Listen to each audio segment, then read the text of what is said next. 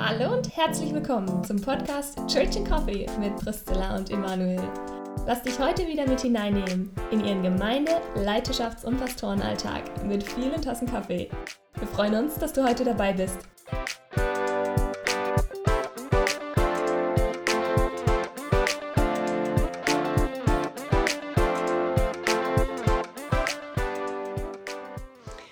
Hallo und herzlich willkommen heute zu unserem Podcast, zu einer neuen Folge Church in Coffee mit Emanuel und Priscilla. Wir wollen heute über ein ganz persönliches Thema reden und zwar über Menschen, die uns besonders geprägt haben in unserem Leben. Und du, der du zuhörst, kannst dich jetzt mal fragen, okay, welche Personen haben mich denn geprägt? Ich habe gemerkt, unzählige Menschen haben mich geprägt und im ersten Moment ist es mir total schwer gefallen zu belegen, hey, welche haben mich denn ganz besonders geprägt? Aber mir sind ein paar Namen hängen geblieben und ich bin total gespannt auch, Emanuel, was du sagen wirst, welche Personen bei dir hervorstechen, wenn du über die Prägekraft nachdenkst. Und deswegen meine Frage direkt an dich, Emanuel, welche Personen haben dich geprägt oder mal so eine erste Person, die besonders hervorsticht?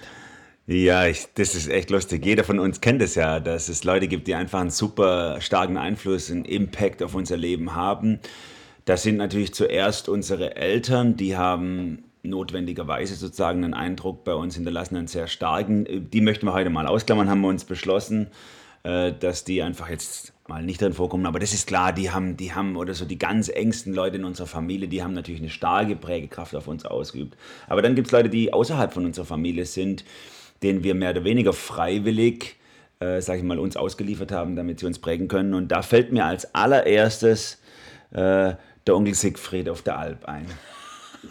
Also ich erinnere mich. Ich stell mir jetzt so ein Almöhi vor, wie ja, bei Heidi oder so. Ja, so ähnlich ist er. Also er ist gar nicht mein Onkel, aber er ist ein alter hanischer Bruder, der einen Bauernhof betrieben hat, einen Stall voll Kühe und ein Haus voll Kinder gehabt hat und dieses Haus geöffnet hat für also diesen Bauernhof geöffnet hat für Freizeiten, wo du umsonst auf eine Freizeit gehen konntest. Bubenfreizeiten, Mädelsfreizeiten, Jugendfreizeiten, Pfingstfreizeiten und so. Und äh, der, und der, da war ich auf manchen Freizeiten und der hatte einfach so eine Liebe im Herzen. Das hat mich äh, als junger Kerl so, so beeindruckt wie liebevoll der mit allen umgegangen ist, wie sanftmütig und wie er niemals schlecht über irgendjemand geredet hat. Und was ich auch spannend fand, er war, er war ja, er war Maschinenschlosser gelandet, wenn ich es recht weiß, und hat diese Nebenerwerbslandwirtschaft noch gemacht. Er hatte so, so Hände mit Schwielen und so.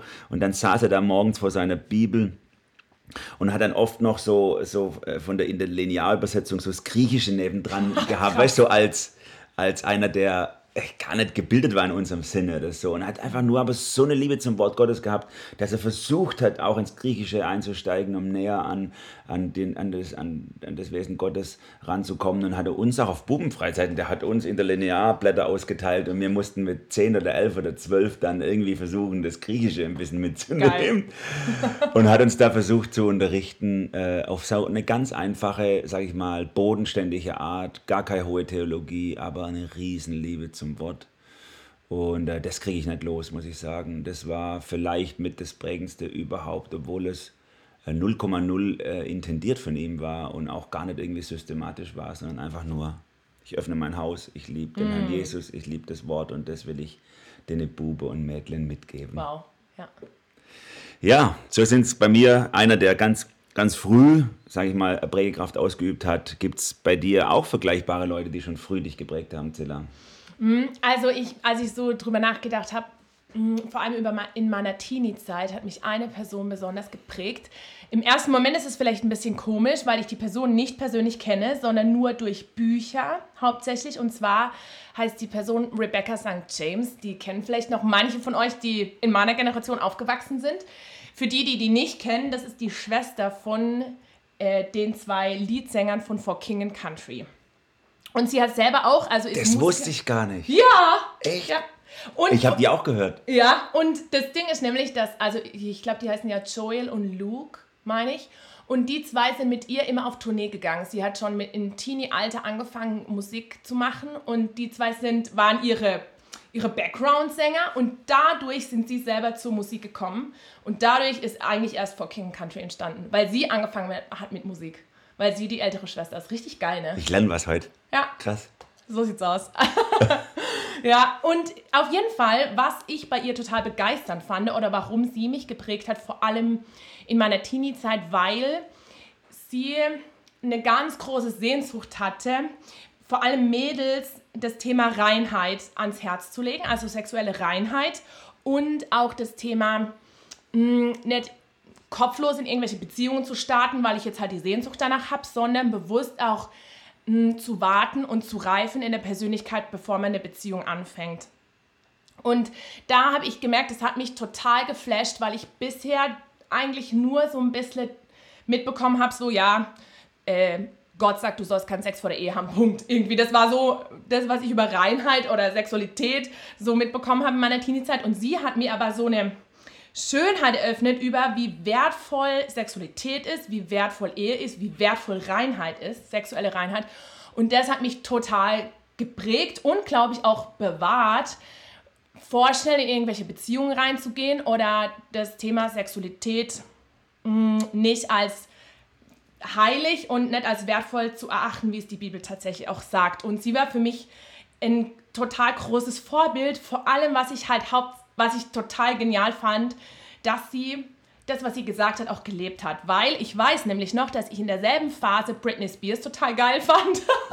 also es ist auch eine Sängerin und sie hat, ich weiß genau noch, dass sie auch gesagt hat, ja, sie will Jungfrau sein, bis sie heiratet. Und dann hatte sie irgendwann eine Beziehung und dann war klar, okay, sie ist keine Jungfrau mehr. Hat sie, glaube ich, auch irgendwann mal gesagt oder so. Und da habe ich im Prinzip dann dadurch das Negativbeispiel gehabt und war voll enttäuscht, weil ich total Britney Spears total toll fand. Ich, ich, ich habe wirklich, Alter, ich, ich habe ihre Musik rauf und runter gehört.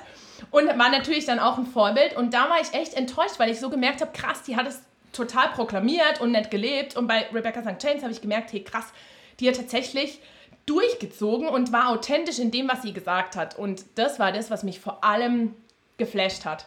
Und witzigerweise ist, dass sie dann geheiratet hat, irgendwann Anfang 30, also relativ spät.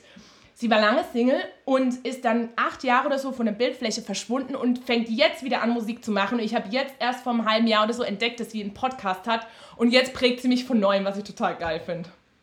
Das ist lustig, weil die hat sogar mehr was mitgegeben als Kerle, obwohl sie Ach, sich was? auf die Mädels Geil. fokussiert hat. Das war echt cool, ja. Ja, das sind so Leute, die einfach weit weg sind von uns äh, und doch irgendwie uns so nahe kommen. Und solche gibt es, glaube ich, bei uns allen im Leben, Leute, die wir aus der Ferne, die uns aus der Ferne prägen. Und wenn wir da schon bei Amerika sind, dann ähm, habe ich da Wobei auch... Wobei sie kommt aus Australien. Oh, danke. Aber Jetzt habe ich wieder was gelernt. Ja, englischsprachig ist für mich halt alles am. Ja, du hast recht, danke. Amerika. Wie du siehst es, ey. Ich habe nur die CDs rumliegen gehabt und gehört. Okay, also auf jeden Fall, so Leute, die weit weg sind, die, die kenne ich auch, die mich geprägt haben. Und da muss ich sagen, gibt es zum Beispiel ähm, eine Frau, die äh, in den 80ern sehr populär war, die Joni Erickson äh, Tada hieß die, die war, hat irgendwie einen Badeunfall gehabt mit 18 und war dann äh, querschnittsgelähmt. Und wie die mit Krankheit und mit Leid umgegangen ist, das war Wahnsinn. Das hat so eine krasse Prägekraft auf mich ausgeübt, wie man fröhlich sein kann. Und auch wenn man sie gesehen hat, die hat immer gestrahlt. Und wenn sie nicht im Rollstuhl gesessen wären, dann hätte man nicht gemerkt, dass irgendwas komisch ist. Und äh, bei ihr habe ich habe ich, das hat mich so geprägt zu lernen, wie, wie gehen wir mit Leid um, wie gehen wir damit um, dass Gott auch nicht heilt, obwohl man sich so sehr wünscht, obwohl man für sich beten lässt und wie kann ich auch annehmen Dinge in meinem Leben und darum beten, Herr, mach was Gutes auch aus dem Schlechten in meinem Leben. Das ist so cool. Und das habe ich auch äh, übrigens bei äh, Corrie ten Boom. Ich habe so viele Frauen, die mich geprägt haben. Das ist ja verrückt. Äh, Corrie ten Boom, diese Holocaust-Überlebende, die, die, diese äh, Holländerin, die Juden versteckt hat im Haus und dann ins KZ gekommen ist und ihre Familie ist darin umgekommen und sie hat als einzige überlebt. Und wie die umgegangen ist, auch mit dem Thema äh, Leid, auch das Thema, ich tue das Richtige, auch wenn es ganz schreckliche Konsequenzen mm, hat ja. in meinem Leben. Ich, ich tue das, weil es richtig ist und nicht, weil es irgendwie opportun erscheint oder weil ich dadurch einen Vorteil habe, sondern, oh, äh, sondern weil es Gott möchte. Dann tue ich es und dann ziehe ich auch die Konsequenzen, gehe ich den Weg. Und auch nachher, wie sie dann mit dem Thema Vergebung umgegangen ist, ja. ist so nice. Einfach, dass sie dass sie einfach das auch gesagt hat, ich vergebe den Leuten und dann, und dann ist sie aber auch ehrlich mit ihrem, mit, ihrem, mit ihrem Kampf damit umgegangen, wo sie dann mal erzählt, wie einer kommt äh, in, in, einen Vortrag, also sie hat dann immer Vorträge gehalten über diese Zeit später nach dem Krieg. Und dann saß irgendwann mal so ein, so ein Wärter von ihrem KZ da drin und der hat dann nachher sich bei ihr entschuldigt und da ist wieder alles hochgekommen und sie hat gespürt, wie der Hass und wie alles wieder hochkommt, das Schreckliche, was sie erlebt hat und wie sie sich wieder neu dazu durchgerungen hat zu vergeben. Das fand ich so cool, weil das auch zeigt, ähm, äh, auch solche Menschen, die natürlich Vorbilder für viele sind, äh, die stehen nicht drüber über so Themen, sondern Verletzung und, und, und Leid und, und Bitterkeit, die greifen dauernd immer wieder nach uns, auch wenn wir schon lange mit Jesus unterwegs sind. Und wir müssen wieder, immer wieder an Stellen uns dazu durchringen, wieder zu vergeben und wieder diesen Schritt machen, Ja zu sagen zu dem, zu dem Leid, was Gott in unser Leben reinlegt oder so. Da waren die zwei Frauen für mich Wahnsinn. Hm. Weil ich bei Corrie den Boom auch so krass finde, wenn ich es richtig weiß, ist es ja so, dass sie eigentlich durch eine Verwechslung freigekommen ist durch, aus dem KZ. Also eigentlich wäre, glaube ich, jemand anderes rausgekommen und dann ist sie, weil eine Nummer verwechselt wurde, freigelassen wo worden. Also ein absolut übernatürliches Wunder. Und ich weiß nicht genau, ob sie das, ob das irgendwo aufgeschrieben ist oder ob sie das mal erzählt hat, wie sie damit umgegangen ist. Das finde ich auch faszinierend, dass ja ihre ganze Familie gestorben ist und sie durch ein übernatürliches Wunder freigekommen ist. Also das ist ja auch total krass, mhm. ne? Dieses krass, ich erlebe ein absolut crazy Wunder, aber mhm. meine Familie erlebt es nicht, ne? Auch damit umgehen zu können. So, ja, Gott macht, geht seine Wege und ich verstehe es nicht. Und wahrscheinlich hat sie sich selber, kann ich mir vorstellen, gewünscht, hey, wäre ich doch lieber gestorben und wäre meine Familie freigekommen oder so. Mhm. Ja. Gibt es für dich auch Leute, die dich bei einem bestimmten Thema sehr stark geprägt haben oder bei einem bestimmten, wie man mit dem Leben umgeht? Mm, ja, also ich denke da zum Beispiel jemand, also ein Ehepaar, das mich aktuell stark prägt, ist meine Mentorin und ihr Mann. Und sie prägen mich vor allem in, in, der, in dem Thema Menschen begleiten. Also ich finde, dass sie absolut stark darin sind, Menschen in ihrem Leben, in ihrer Lebenssituation zu begleiten, unterschiedlichen Alters und vor allem, dass sie so ein Herz dafür haben, die nächste Generation zu begleiten. Und das ist für mich was, also ich bin jetzt 33 und langsam fängt es in meinem Kopf so an, zu, dass ich checke, ach krass, es gibt eine Generation, die nach mir kommt. also irgendwie so, also keine Ahnung, 18, 20, Anfang 20-Jähriger, denkt man so, ich bin der Nabel der Welt und ich bin die Generation, die aufwächst so. Und jetzt merke ich so, ach krass, es gibt eine Generation nach mir. Und das ist was, wo ich, wo mich prägt und wo ich sage, ja, ich will auch in die nächste Generation investieren. Ich will nicht nur, dass jemand in mich investiert, sondern ich will das auch weitergeben. Und das sehe ich in total schöner Weise eben an diesem Ehepaar, an meiner Mentorin ihrem Mann. Und wie sie selber auch in, in einer, also empfinde ich das in einer voll schönen Demut, da auch vor Gott leben und ja, und, und das so weitergeben, weil das kostet ja auch Demut, ne? Zu sagen, ich investiere bewusst in andere und nehme ich auch dadurch natürlich ein Stück zurück. Ja, mega cool. Das ist wirklich super. So Leute, die uns da auch äh, was mitgeben für, wie gehen wir unser Leben an, was, äh, von was für eine Ziel oder Vision sind wir auch getrieben, was, was, auf was kommt es an, was ist wichtig. Ähm, da fallen wir sofort zwei Leute aus äh, Biografien ein. Ich, hab, ich, ich lerne halt viel über Lesen und ich habe ich hab furchtbar viele Bücher als äh, Teenie verschlungen über irgendwelche Leute, die mit Gott unterwegs waren. Und da sind zwei Namen mir in meinem Kopf, die mich da sehr, sehr geprägt haben. Der eine ist äh, Hudson Taylor, ganz bekannt, Gründer von der China Inlandmission, heute äh, Überseeische Missionsgesellschaft. Wie er zum einen, als er nach China gegangen ist, wie er schon, also wie konsequent er schon als Jugendlicher gelebt hat sowieso und dann wie er auch als äh, junger Missionar in China, wie er so, so trotz persönliches Versagens und Krisen und Depressionen, wie er einfach nur den Menschen dienen wollte, sie lieben wollte und wie er so ganz aus dem Glauben rausgelebt hat. Das hat mich, glaube ich, am meisten geprägt, dieses Thema. Ähm, ich nehme, ich bitte nicht Leute um, helft mir mal bitte, sondern ich erwarte, dass Gott zur rechten Zeit mir hilft.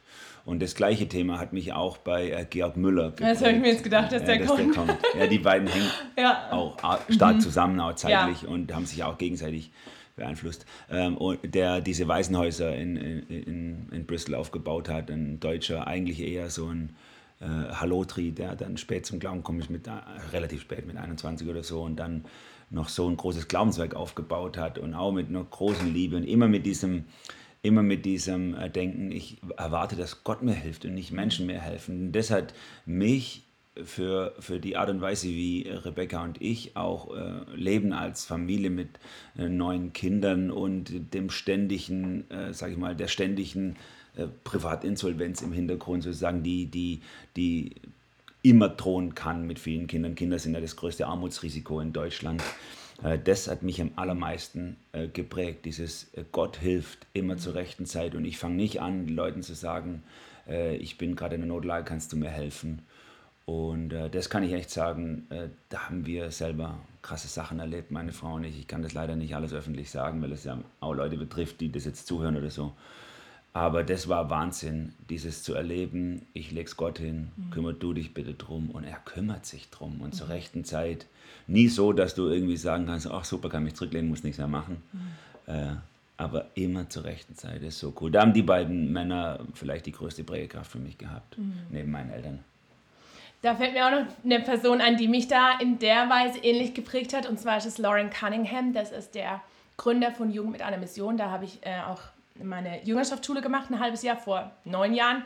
Und da muss oder durfte ich in der Zeit seine Biografie oder ja, sein erstes Buch eher lesen, wie Jugend mit einer Mission entstanden ist. Und das ist auch ähnlich entstanden in diesem krassen Gottvertrauen, in so einer Vision eben, dass dass Menschen, dass junge Menschen rausgehen und das Evangelium erzählen und er dann einfach losgegangen ist. Und was ich total beeindruckend an ihm finde, dass ganz am Anfang seiner Missionszeit, da hatten sie einen Autounfall, sie waren frisch verheiratet und seine Frau ist dann auf dem Boden gelegen und hat nicht mehr geatmet.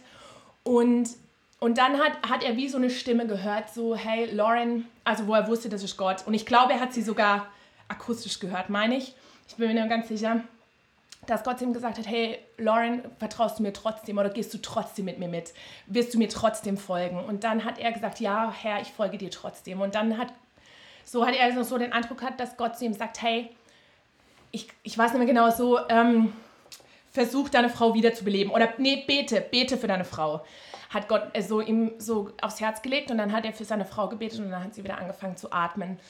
Und das fand ich oder finde ich so beeindruckend an ihm, dass, ähm, ja, dass er diese, diesen Glauben hatte, so, hey Gott, du, oder auch diese Lebenseinstellung, mein Leben gehört Gott und Gott darf mir alles nehmen und ich folge ihm trotzdem nach. Und das hat mich zutiefst beeindruckt oder beeindruckt mich heute, oder er ist mir dann Vorbild, eben alles all in zu gehen mit Gott und Gott hundertprozentig zu vertrauen. Und er hat genauso, auch wie Georg Müller und Hudson Taylor, auch krasse Versorgungswunder erlebt.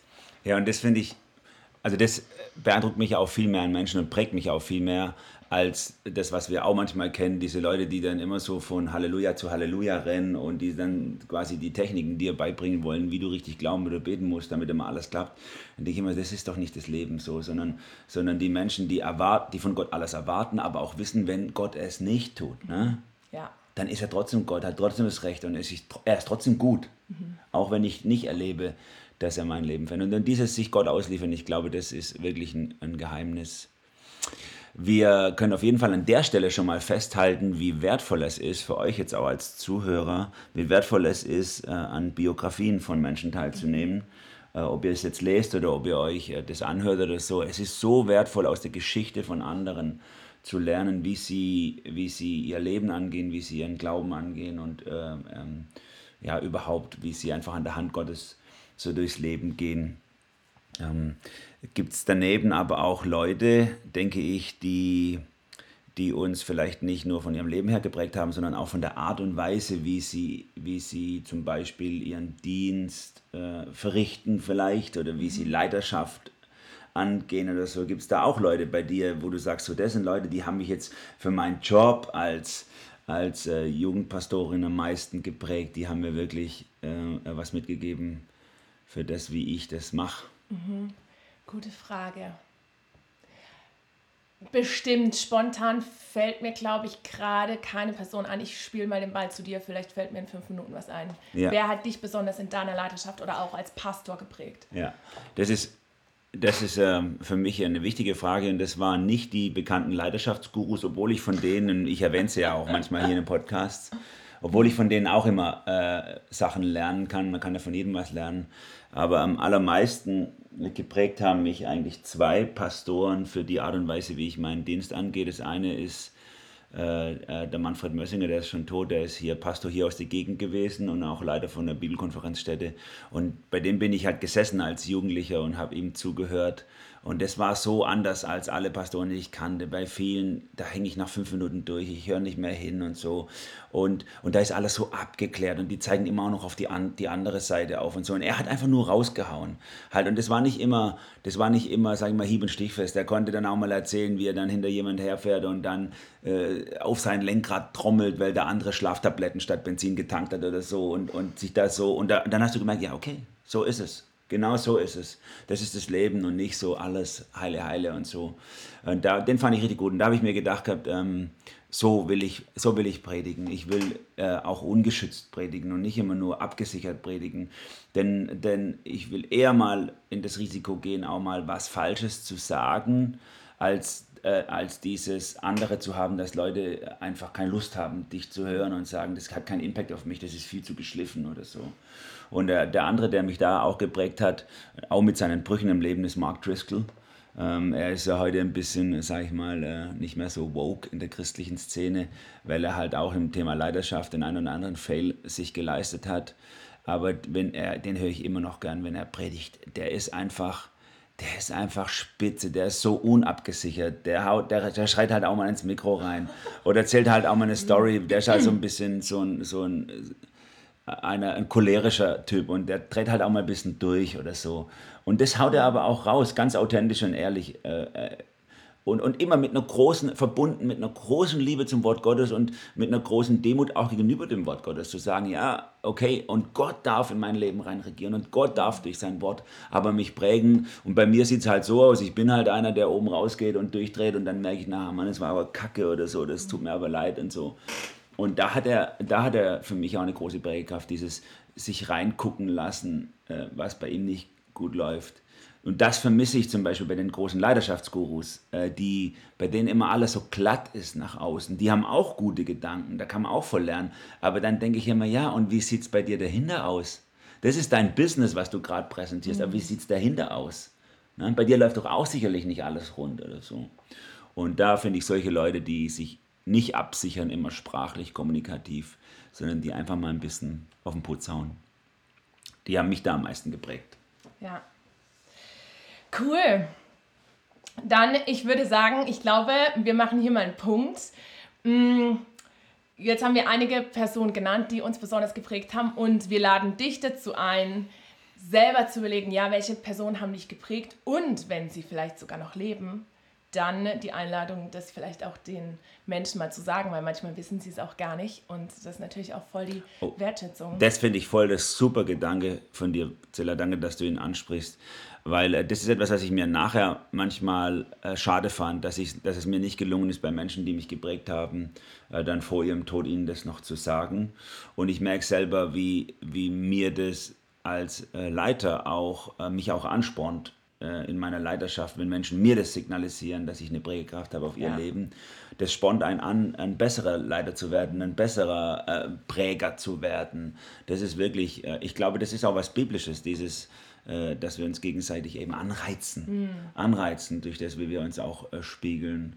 Und da würde ich dich genauso, also da, super, äh, spiegel das den Leuten ne? und bemühe dich selber drum, auch auf der anderen Seite jemand zu werden, der, der Prägekraft Absolut ausübt ja. auf andere. Das, das ist etwas, was ich ähm, schon als Teenie, als Jugendlicher mit auf meine Gebetsliste genommen habe. Herr, gib mir Weisheit. Ich will, wenn ich, wenn ich alt werde, möchte ich ein weiser Mensch werden. Ne? Ein weiser Mensch werden, wo die Leute gerne Rat holen und nicht ein bitterer Mensch. Es gibt ja auch Leute, die werden alt und bitter mhm. oder, oder, sondern ich möchte Weisheit entwickeln von dir her. Das ist einfach so, so coole Ziele, die man sich auch als äh, junger Leiter setzen kann. Äh, wo möchte ich stehen in 20 Jahren? Voll. Cool. Dann würde ich sagen, Ähm, bis zum nächsten Mal und ich hoffe, es hat euch inspiriert, selber auch zu überlegen, eben, wer hat mich geprägt und auch selber eine Person zu werden, die Prägekraft auf andere hat. Weil, genau, das sehen wir es sind durchaus, oder durch die ganze Bibel in, im Prinzip. Und damit sagen wir Tschüss für heute und bis zum nächsten Mal. Macht's gut. Tschüss.